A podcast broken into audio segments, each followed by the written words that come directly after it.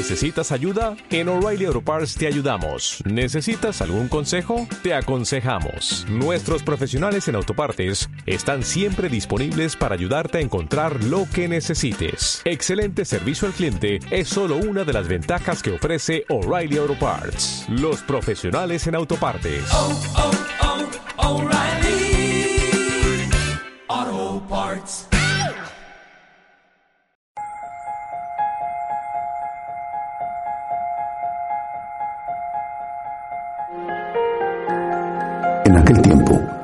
Jesús tomó consigo a Pedro, a Santiago y a Juan. Subió aparte con ellos solos a un monte alto y se transfiguró delante de ellos.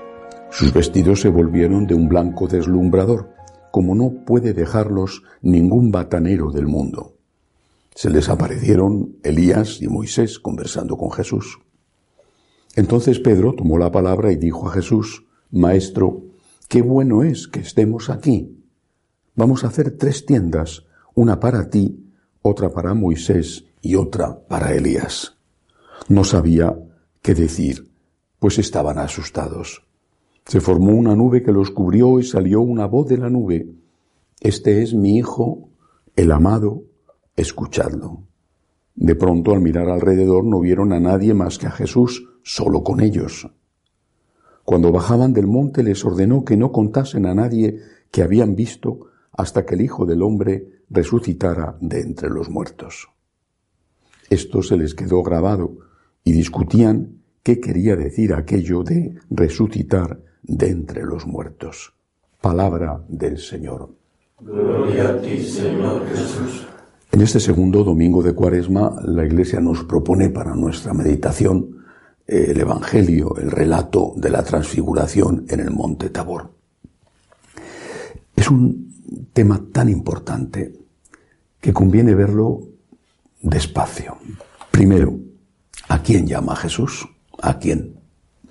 Segundo, ¿qué es lo que sucede? ¿Por qué sucede? En tercer lugar. Y por último, ¿qué pasa después? Jesús llama a tres. Tenía doce. Alguno era pariente suyo. Por ejemplo, Santiago, el llamado Santiago el Menor, futuro obispo de Jerusalén. Sin embargo, llama a Pedro, a Santiago y a Juan, dos hermanos, Santiago y Juan, los cebedeos, y Pedro, su vicario. Estas personas eran tres apóstoles, por supuesto muy próximos a Jesús, también los demás, pero estas personas tenían, al menos en el pensamiento del Señor, una representación, un simbolismo. Pedro, su sucesor, el vicario de Cristo. Por lo tanto, Pedro, el que recibirá el encargo de confirmar en la fe. Pedro, la doctrina. Santiago, el primer misionero, el primero que salió a evangelizar. Por lo tanto, Santiago, la evangelización, la misión.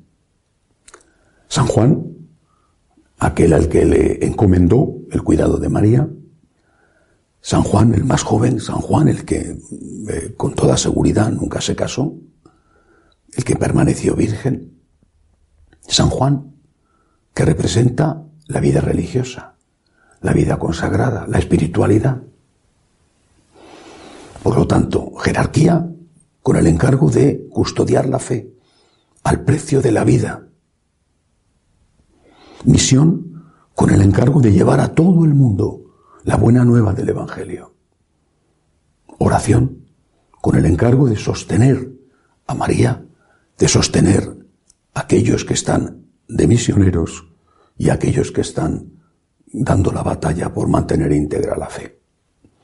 Era una trilogía, una trinidad, no divina, sino humana. A estos el Señor se los lleva. ¿Para qué? ¿Para qué? Para darles un, un extra, un extra. La transfiguración es un extra, un suplemento. Habían visto muchos milagros y ya faltaba poco para que tuviera lugar la muerte de nuestro Señor. Sin embargo, Jesús era consciente de que no se enteraban de nada. Le querían y creían en él, pero no de la manera en que era necesario que creyeran en él. Y de hecho el propio Evangelio dice que cuando Jesús les dice que no lo cuenten hasta después de su resurrección, no sabían a qué se estaba refiriendo. Y mira que había dicho veces ya, a esas alturas, que iba a morir y que iba a resucitar. Por lo tanto, esto es un suplemento, un extra. Porque cada uno de ellos se va a ver sometido a una tensión enorme, a una presión extraordinaria. El escándalo de la cruz. Cada uno de ellos va a ver cómo ese impulso y ese encargo que el Espíritu Santo había puesto en ellos que habían recibido de Jesús, se va a ver sometido a prueba. La fe, San Pedro, va a titubear hasta el punto de que negará a Jesús. La valentía del misionero, el arrojo, la fuerza para ir hasta el último confín del mundo, se va a ver sometido a prueba y se esconderá. Se esconderá lleno de miedo. La oración, la espiritualidad, la vida consagrada, también se va a ver sometida a prueba. Y aunque será la que más resista porque será la única que esté junto a la cruz con María. También él huirá cuando intentaron echarle mano. Viene una prueba, viene una crisis. El Señor quiere darnos un extra, un suplemento, más seguridad, más certezas. Y lo que pasó fue que se rodeó de aquellos que eran sus servidores y que tenían autoridad para esos tres y para todo el pueblo de Israel. Moisés, el gran legislador, Elías, el famoso profeta que se había enfrentado con el rey que había sufrido la persecución y que había sido llevado al cielo por un carro de fuego. Eran autoridades para Israel. Y ellos acuden a la llamada de su Señor para mostrar ante los ojos sorprendidos de aquellos tres que Cristo es Dios. Cristo es Dios. Tenían motivos de sobra para fiarse de Jesús. ¿Y qué fue lo que pasó? Lo que pasó fue que ese suplemento no sirvió. O por lo menos no sirvió para cuando tenía que servir. Quizá tuvo con efecto retardado no sirvió. El Viernes Santo, el Jueves Santo por la noche, la fe se diluyó, el ímpetu misionero desapareció y hasta la oración contemplativa se escondió. ¿Cuál es la enseñanza para nosotros? Hemos recibido no aquella gloriosa visión, aquella teofanía en el tabor. No tanto, no somos tan importantes. Pero hemos recibido cada uno de nosotros nuestros tabores, nuestras teofanías. Cada uno de nosotros ha tenido momentos de luz, muchos momentos de luz. Hemos tenido momentos en que hemos sido llevados en brazos por nuestro Señor. Hemos tenido momentos quizá en la juventud o en cualquier otra etapa o en una época de conversión, ya en una edad adulta, en que hemos tenido la certeza de la existencia de Dios, la certeza de la vida eterna, la certeza de la autenticidad, de la sabiduría, de la veracidad de la enseñanza de Cristo. Y luego pues han venido otros momentos. El fuego disminuyó. La fidelidad se puso a prueba. El amor se entibió. Han venido otros momentos. ¿Y qué tenemos que hacer?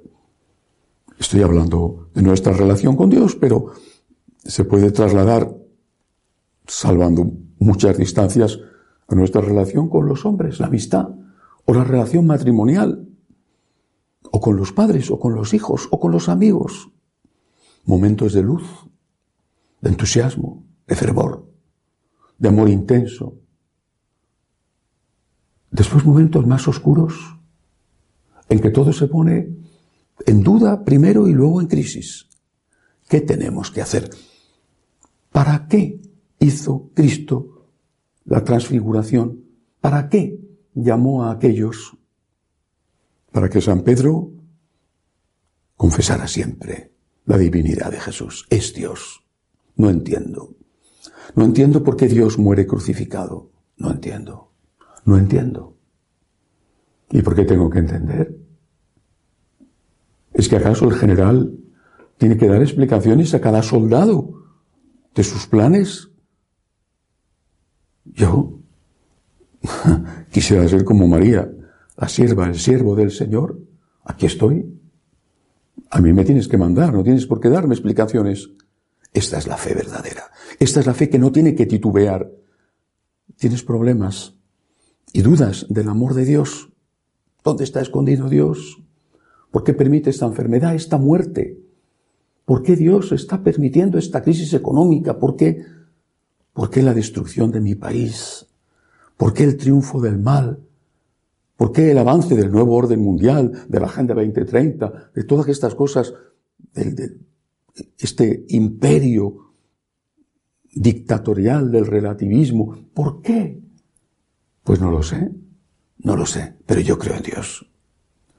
Creo en la fuerza de Dios, en el poder de Dios, en el amor de Dios. Lo he visto, lo he tocado. Y vienen momentos oscuros en que el que me toca a mí es el demonio, oscurece mi fe. Y ese es el momento en el que tengo que decir, yo vi, yo creo, Señor, yo me fío de ti. Y del mismo modo, el ímpetu misionero es igual. Ahora dudan muchos de que sirva para algo ser católico, ¿qué más da? Si dicen equivocadamente que todo el mundo se puede salvar haciendo lo que le dé la gana.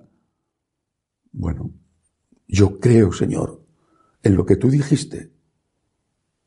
El que crea y se bautice se salvará. El que no será condenado. El ímpetu misionero no puede disminuir. Yo creo, Señor. Yo lucho por ti, Señor, con tu gracia. La oración. La oración. Momentos de entusiasmo, de delicadeza por parte de Dios. Incluso de contemplación, de arrobo místico. Y luego momentos, temporadas, años de sequedad, de no sentir nada, de estar aburrido, de estar distraído. Pero aquí estoy, Señor.